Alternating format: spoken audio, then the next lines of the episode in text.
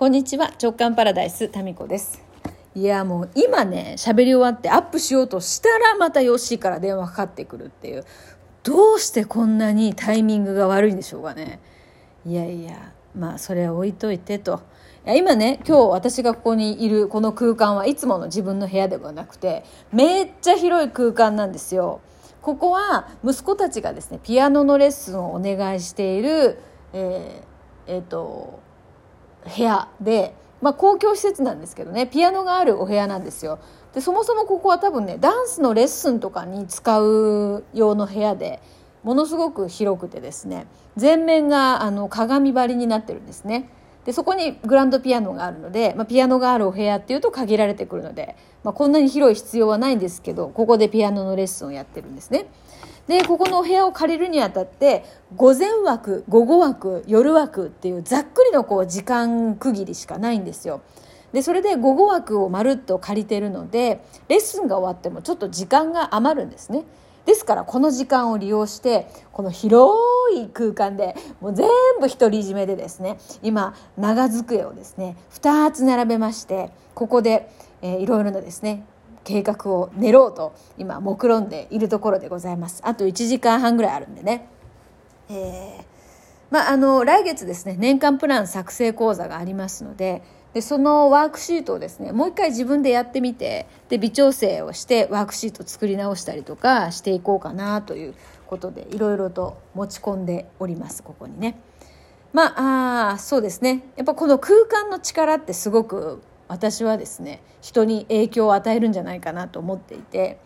ですからまあ自分がですね開催する講座とかイベントっていうのもとってもこの場どんな場なのかっていうのにこだわるんですよね。で今回11月に開催するところもですねまああの来やすいっていう交通の便もそうなんですけどそのお部屋にですね窓があるかとかですねないかとかそういうのも大事にして、えー、今回は開かないんですけどこうなんかガラス張りのですねうん壁面が一面こうガラス張りの部分があってそこからそのガラスの向こうが見えるのであのかなり開放的なイメージの空間で私は気に入ってるんですよ。なんかね広くても密閉されたみたいな窓がない空間光が入らない空間っていうのは私自身がなんかそれだけで圧迫感を感じてしまうので、えなるべく窓があるか、えーと、そうガラス張りの部分があるかとかっていうのをこだわってやっております。まあそういうことでですね空間を非常に私は大事にしたいなと思ってるので自分が住む空間とかにも結構こだわりがありましてね。まあ、今住んでる家は狭いんですけれどもでもそのそこに引っ越した時にはこういうちょっとこじんまりとしたなんかねクリスマスケーキの上に乗ってそうな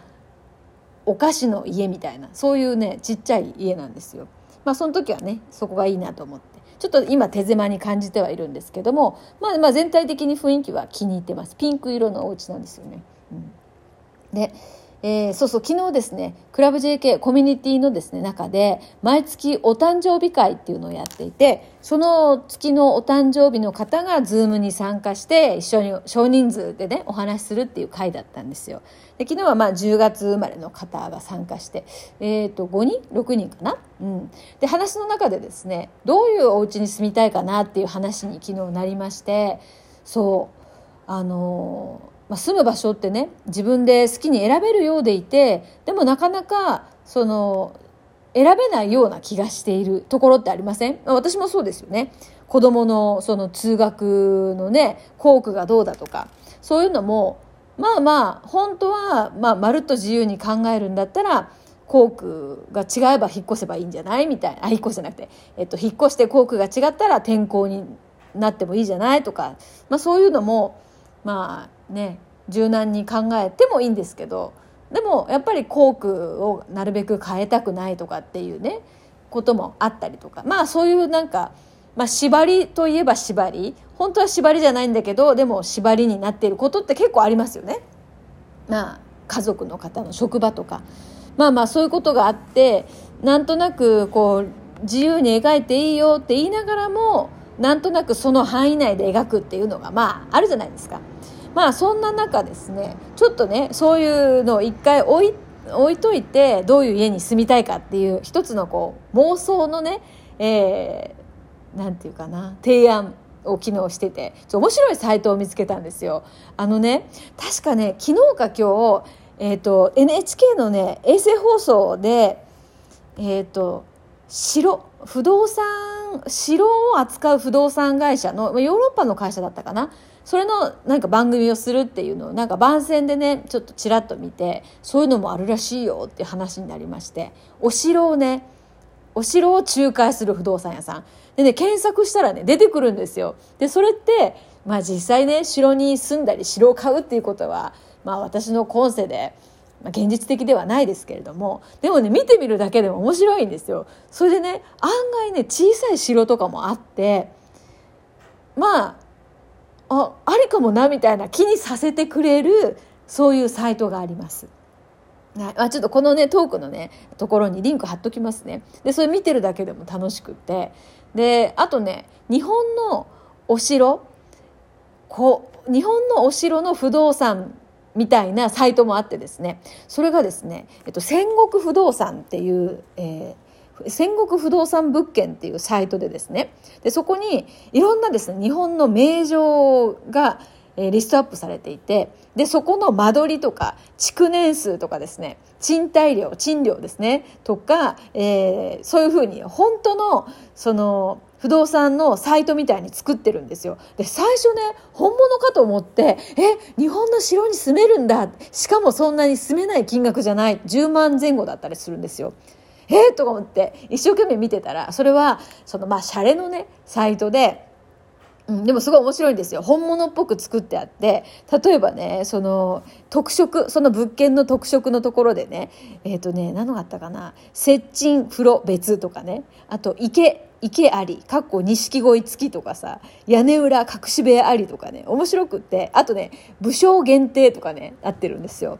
でこれがね、あ、あとね、あれが面白かったな。えっとね、武者返し、武者返しがあって、えー、石垣が高いためセキュリティ万全みたいな。面白いですよね。で、これはね、一体これ、どこの、どういう人がこれをね、結構ちゃんと作り込んでるんですよ。え、どういう方が作ってるんだろうと思ったら、これはね、不動産業者の支援ソフト、このソフトを作ってる会社の、えっ、ー、と、会社が作ったあのまあサンプルページみたいな感じ、うん、でしたね謎が解けましたで面白くってね、まあ、お城に住むとかまあないでしょうけど日本のお城に住むならばみたいなそういうこう妄想のね、うん、何か妄想が広がって楽しいですね。これぜひ見てみてください。不動産、な違う、戦国不動産物件っていうサイトです。まあこれもちょっとね、リンクを貼っときましょうかね。ぜひあの、ちょっと自分の枠を超えて妄想で遊んでみたい人は楽しいですよ。これね、でも要注意なのは、あっという間に見てたら時間が過ぎるんで、あの、本当に何かやるべきことがあるときは、ここクリックしない方がいいです。ハマってね、見ちゃう。もう相当見ちゃった私も。そう。まあこんなのも面白いですよね。まあそういうことででも城をね買おうとか城に住んでみようっていう人がこの世界には結構な数いるんだなっていうことがねそのヨーロッパの方のお城の不動産サイトを見てね思いました。そういう人たちもいるのよね。うん。あの番組あれなのかな？何時からだったかな？ちょっと探してみたらあの後からアーカイブでも見られたりするのかもしれないですね。いやでもまあ枠の中で考える生き物ですよね。どうしても。だからいろんなとこに自分の枠ってあるんだなって。それは枠を超えた発想をしている人たちとか枠を超えたところから何かものを見てる人たちに触れて初めて自分の枠っていうのに気づきますよね。だって金魚は自分が入っている水槽がどれぐらいの大きさかってわからないじゃないですか。その中にいるわけですから。多分狭いとも思ってないんじゃないですかね最初からそこにいたらね。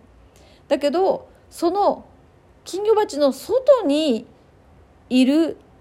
人からいる何かから見たその視点があって初めてあ金魚鉢の中にいるんだなっていうことが分かるわけですよね。でも中から中にいたらもうその先がどうなってるかって分かんないですもんね。まあですから常にその自分の世界の外にいる人たちそういう視点っていうのを感じようというアンテナは大事かもしれないですね。それはもしかしたらもう今現在あのなんていうかな生きている人たちだけじゃなくて過去の偉人たちかもしれないしうんどうですよね。そそういうのすらもなんか自分の発想の中にはない人たちだったりしますよね。でもやっぱり自分の知らない世界とか自分のその発想なかったなっていう発想に触れるのって本当楽しいですよね。世界を広げてくれますよね。うん。だからやっぱりこう心地いい場っていうのももちろん安心で居心地のいい場っていうのを大事にしつつ、まあ、それがないと多分不安定になるのでそれは大事にしてしつつ心の安定とか快適さを大事にしつつでも常にその外にある面白いものとかうん感動的なもの見たことも聞いたこともないやったこともないとかっていうものにもアンテナを触手を伸ばすっていうなんかこのワクワク感っていうのは一生大事にしたいななんてちょっと思いました。はい、ということで、えー、お城のサイトぜひ見てみてください。はい、それでは今日はこの辺で。